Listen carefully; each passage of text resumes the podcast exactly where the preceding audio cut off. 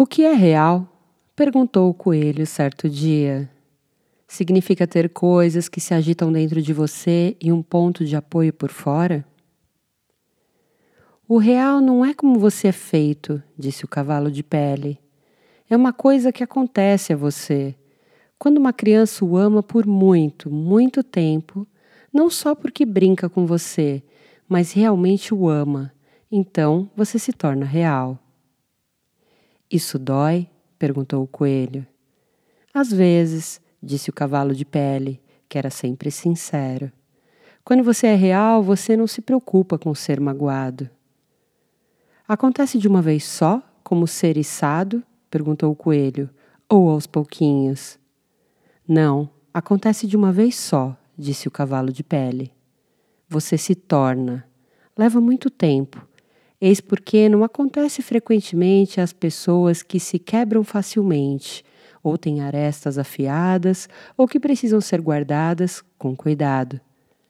Geralmente, quando você é real, a maior parte dos seus pelos deixou de ser apreciada e seus olhos veem menos, e você fica com as juntas frouxas e em mau estado. Mas essas coisas não importam porque, uma vez que você é real, você não pode ser feio, exceto para as pessoas que não entendem. Quando você é real, você não pode se tornar irreal novamente. Isso dura para sempre.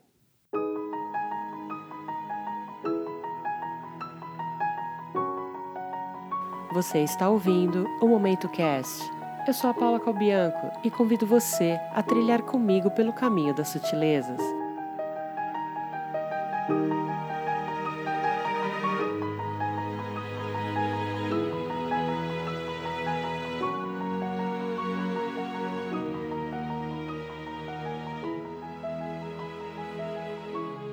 Ler é algo mágico. As histórias contidas nos livros ganham vida muitas vezes.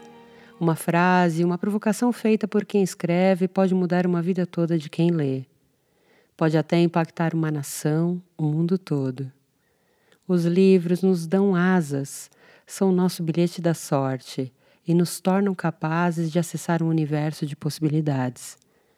Quanto mais você lê ou até mesmo escuta um livro digital, mais repertório e referências você ganha para decifrar a história do mundo e a história de todas as coisas. Ler te ensina também que, na jornada do desenvolvimento pessoal, a leitura não bastará e uma nova forma de inteligência deve ser despertada. Você ouviu um trechinho de O Coelho de Veludo. Esse livro é considerado um clássico da literatura infantil norte-americana e foi escrito por Marjorie Williams em 1920. Isso mesmo, há 100 anos. O livro traz uma bela definição do que é real, e é a partir daí que começa o nosso episódio de hoje. Como será que uma história contada durante 100 anos, adotada em escolas e lida por pais para embalar o sono de suas crianças, pode nos fazer refletir tanto sobre ser real e sobre maturidade. Foi isso mesmo que você ouviu: maturidade.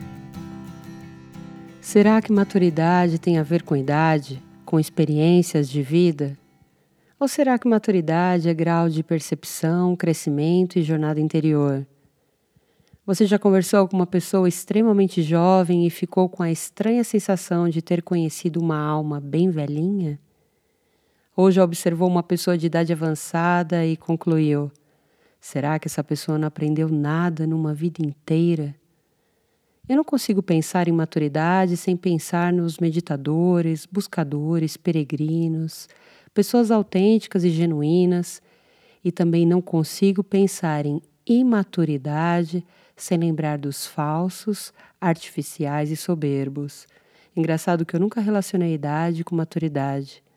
Como sempre, meu esforço aqui é provocar a sua reflexão e a sua inteligência também, de forma que você se perceba meditador num dia e soberbo no outro. E tá tudo bem. Aqui estamos todos aprendendo mesmo. E essa vida de contrastes é bem típica desse nosso mundo. Contudo, há muito trabalho a ser feito e precisaremos colaborar com a escalada evolutiva da humanidade de uma vez por todas. Você vem? E para isso temos que usar nossa inteligência natural. Você tem, eu tenho, todos nós temos. Só precisaremos acessá-la e, mais importante, confiar nela. Mas para isso precisaremos dar um primeiro passo, que é fazer uma escolha que mudará tudo: abandonar ou continuar carregando nossas mentiras. Só poderemos amadurecer quando nos tornarmos sinceros, quando nos tornarmos verdadeiros. Você vem? Só o primeiro passo é difícil e o restante da jornada será simples. Tem um ditado que diz que o primeiro passo é quase toda a jornada. Para colaborar com a compreensão dessas coisas que eu estou te falando, eu vou levar essa reflexão para o que anda acontecendo no mundo corporativo. E espero que depois disso você cresça e apareça. E eu digo isso carinhosamente, claro. Já faz algum tempo que grandes empresas como Google, Apple, Nubank, IBM não consideram o diploma universitário como requisito essencial na hora da contratação. Os diplomas são referências, mas não são determinantes. Essas empresas costumam priorizar a capacidade cognitiva geral dos seus candidatos a capacidade de aprender, desaprender, de processar na hora, de reunir e combinar diferentes tipos de informações e de esforço próprio. Recentemente, uma pesquisa publicada na revista Harvard Business Review, os pesquisadores descobriram que, apesar de ser lógico pensar que experiência impulsiona o desempenho, ocorre uma exceção. Durante a pesquisa, ao se depararem com uma informação sobre uma decisão que já tomaram, pessoas mais experientes foram mais propensas a manter o mesmo curso que já conheciam, ao invés de inovar em busca de outras soluções. Eu te trouxe esses exemplos não para jogarmos fora o que já aprendemos ou para renunciarmos nossas carreiras acadêmicas comuns ou brilhantes, tanto faz, mas para refletirmos sobre o que fazemos com as nossas super verdades. Agir com esse apego pode nos tornar amargos, ainda mais velhos, ultrapassados e sem lugar nesse mundo em transição. Aprendizado e experiência com consciência, isso sim, me parece poder pessoal. Você pode escolher relacionar o comportamento dessas grandes corporações ao que eu estou te dizendo sobre a importância da inteligência natural e maturidade, como também achar que não tem relação nenhuma porque são todas empresas de tecnologia e que, até por conta disso, não existem cursos superiores que preparem as pessoas para as atuais necessidades do mercado. Como sempre, aqui é você quem decide. Uma ou outra opinião, e é fato que o mercado está começando a valorizar e associar algumas habilidades humanas e sutis para trabalhar com tecnologia e inteligência artificial. Isso muda toda a regra do jogo. Estamos diante do surgimento da economia criativa e ainda teremos muitas surpresas pela frente. Penso que se o mercado, através dos seus homens e mulheres de poder, acredita mesmo que poderá usar o imenso poder da expansão da consciência apenas para iludir, aprisionar e obter lucro a qualquer preço, cairá do cavalo. Porque essa jornada é um caminho sem volta e o real jamais voltará a ser irreal outra vez mas sem polêmicas, isso é assunto para uma outra história. Mas voltando para o nosso universo particular, comece com a meditação e muitas habilidades vão continuar se desenvolvendo em você. E tudo que chegar até você, tente colocar em prática na sua vida e também compartilhar. Tudo que é compartilhado cresce rápido. Use sua criatividade, essa é uma bela forma de se viver. O amadurecimento é um processo contínuo, não é uma prerrogativa dos adultos ou velhos. Não há nenhuma vírgula ou ponto final. Ele segue sem parar desde o nosso nascimento. A consciência aumentará sua inteligência e te fará amadurecer. Por isso, torne-se consciente de quanta inteligência você está usando agora. Isso mudará muita coisa, inclusive a forma como você investe seu tempo. A partir de hoje, crie cada vez mais momentos raros em sua vida.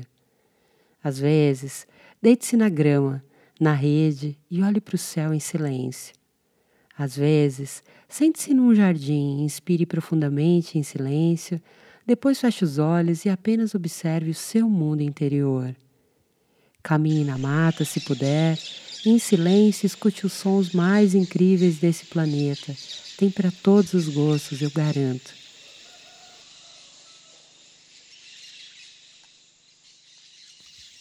E se estiver realmente disposto e disposta a se aventurar na escalada da maturidade, expansão da consciência, pratique essa dica que eu vou dividir com você agora. É uma meditação super antiga. No começo, escolha um dia ou um final de semana e sempre muito consciente, só faça aquilo que realmente gosta e que te faz mover. Se perceber que não está gostando, pare na hora e arrume outra coisa para fazer. Lembre-se de agir com carinho, tranquilidade e respeito com as outras pessoas, mas se não gostar, pare e se retire sorrindo. Que pensem o que quiserem. Essa técnica te ensina a agir a partir do seu centro, do seu propósito, do seu coração. Tantos anos no automático que você pode descobrir que nem sabe do que realmente gosta, e eu te digo, tá tudo bem. A prática de meditação também te guiará nessa descoberta. Só comece e depois saberá exatamente o que fazer. Consciente ou não, você está no caminho da estrada da sua vida, envelhecendo. Isso te trará experiências, mas não necessariamente te trará maturidade. Você precisa querer transformar, exige consciência. Medite.